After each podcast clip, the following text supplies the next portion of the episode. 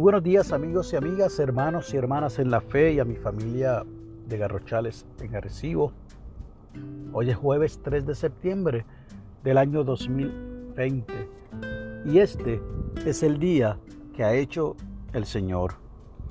La lectura del aposento alto para hoy nos llega desde el pueblo de Guayama, de aquí de Puerto Rico, por la señora Evelyn Jiménez Vélez y ha titulado la misma Buscando paz. Nos invita a que leamos en el Salmo 91 los versos del 1 al 13. Y en efecto nos regala el verso número 11 de ese Salmo 91, al cual leeré en la Reina Valera, revisión del 60.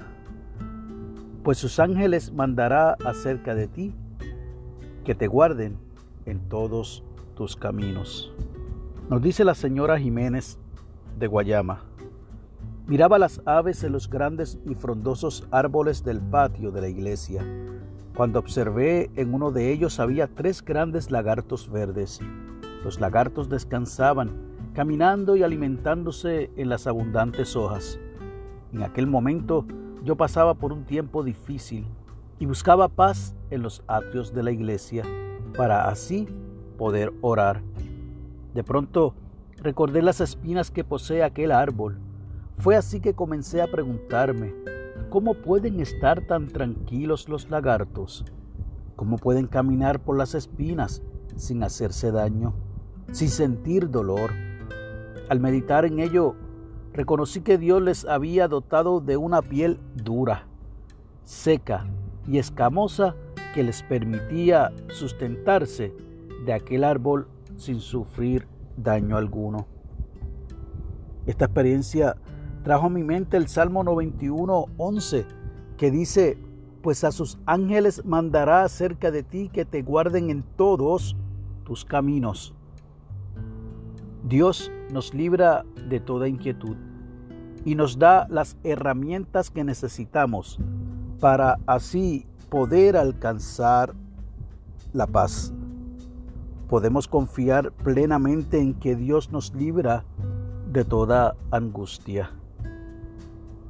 La oración sugerida por la hermana Evelyn es la siguiente.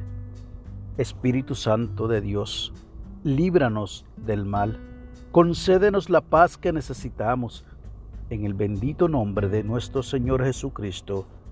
Amén y amén y nos invita a que oremos por quienes pasan momentos de angustia. Y el pensamiento para el día, Dios nos libra de la angustia dándonos paz. Es mi deseo que en el día de hoy, en todo lo que te propongas hacer, puedas recibir la paz del Señor y que si estás atravesando por alguna situación que te impide encontrar la paz en el Señor, puedas recibir una visitación de sus ángeles, que tú puedas sentir que están cerca de ti, guardando tu camino, y que tú puedas afirmar que el Señor te librará del lazo del cazador, que con sus plumas te cubrirá y que debajo de sus alas estarás seguro. Que tú puedas afirmar que el Señor es tu esperanza, que el Señor es tu castillo,